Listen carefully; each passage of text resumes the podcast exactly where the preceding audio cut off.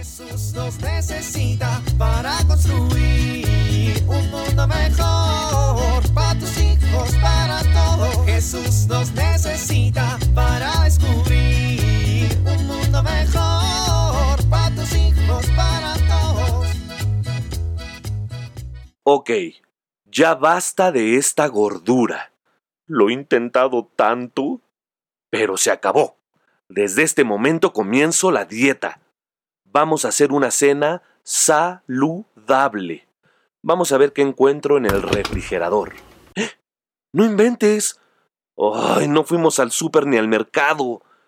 No hay nada. Ni modo. Familia, ¿vamos por unos tacos?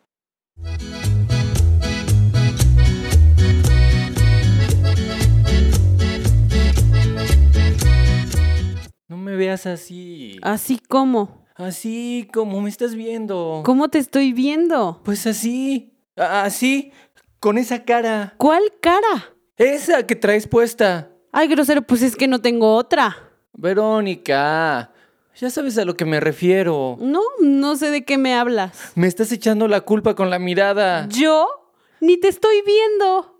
No me mientas. Son los mismos ojos que me pones cuando me llaman mis amigas. Ah, te llaman tus amigas. Ah, ¿verdad que sí reconoces esa cara? No te estoy poniendo ninguna cara. ¡Eh, ¡Esa cara! ¿Qué tiene mi cara? Me estás echando la culpa. ¿Con la cara? ¿Ves? Eh, ¿Ves? Claro, con la cara. Ay, Lalo, eres un exagerado. Me vas a decir que no estás de acuerdo con lo que hice. ¿Qué hiciste? Ay, ahora vas a fingir que no sabes. Pues no sé. Estás fingiendo. No sé. Sí, estás fingiendo. ¿Qué hiciste? Ay, bien que sabes.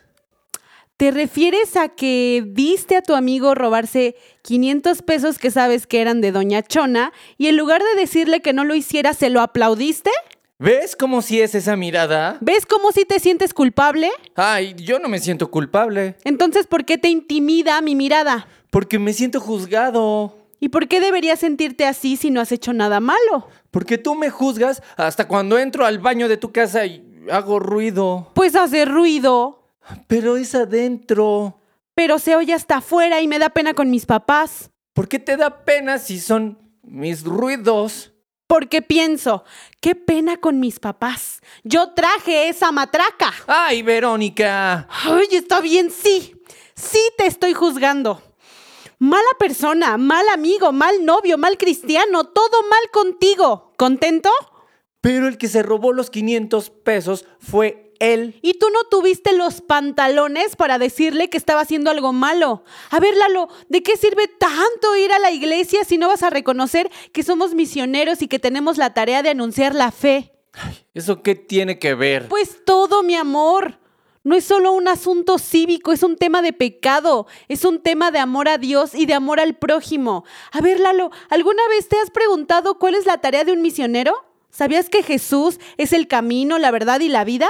Pues sí. Como católico no solo te estoy pidiendo que seas un buen ciudadano honesto, también tienes la responsabilidad de ir por el mundo anunciando el Evangelio, Lalo, sobre todo a tus amigos. ¿A qué le tienes miedo? Pues que me digan ñoño. ¿Y porque no te digan ñoño vas a dejar que se refundan en el infierno? ¿Te parece justo con ellos? Pues no. Bu- Bueno, ya. Déjame de ver así. Pues no. Vamos a ver a tu amigo para que devuelva los 500 pesos y vamos a hablarle de Dios. Ay, pero... O te aguantas mi mirada todo el fin de semana. A ver, pon tu GPS. Jesús nos necesita para construir un mundo mejor para tus hijos, para todos. Levántense ya, rápido. Llegarán tarde a su clase. A desayunar. Ya llegué, niños. ¿Te suenan estas frases? Muchas veces los papás nos acostumbramos a convivir diario con nuestros hijos y pensamos que como vivimos en la misma casa, ellos así se sienten queridos. Sin embargo, son muy importantes las muestras de cariño y estas se expresan principalmente en las cosas pequeñas de cada día. Por ejemplo, el saludo. En la mañana al despertar, ve a la recámara de tus hijos y salúdalos. Dales un beso, un abrazo, pregúntales cómo durmieron, qué soñaron. O quizá cuando salgas de casa un rato o todo el día, procura que cuando llegues vayas a saludar a cada uno y también les des un beso, un abrazo, los mires a los ojos.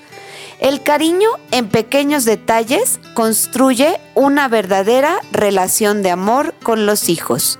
Soy Pilar Velasco.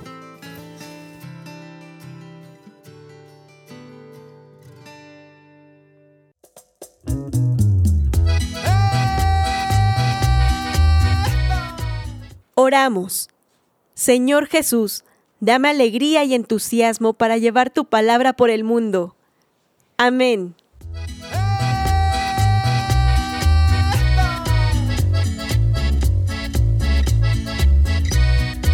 Jesús nos necesita para construir. Vivir en familia. En casa, platiquen acerca de las obras que han realizado los misioneros que conozcan. Si no conocen ninguno, pueden buscar una película o un libro donde hablen de ese tema.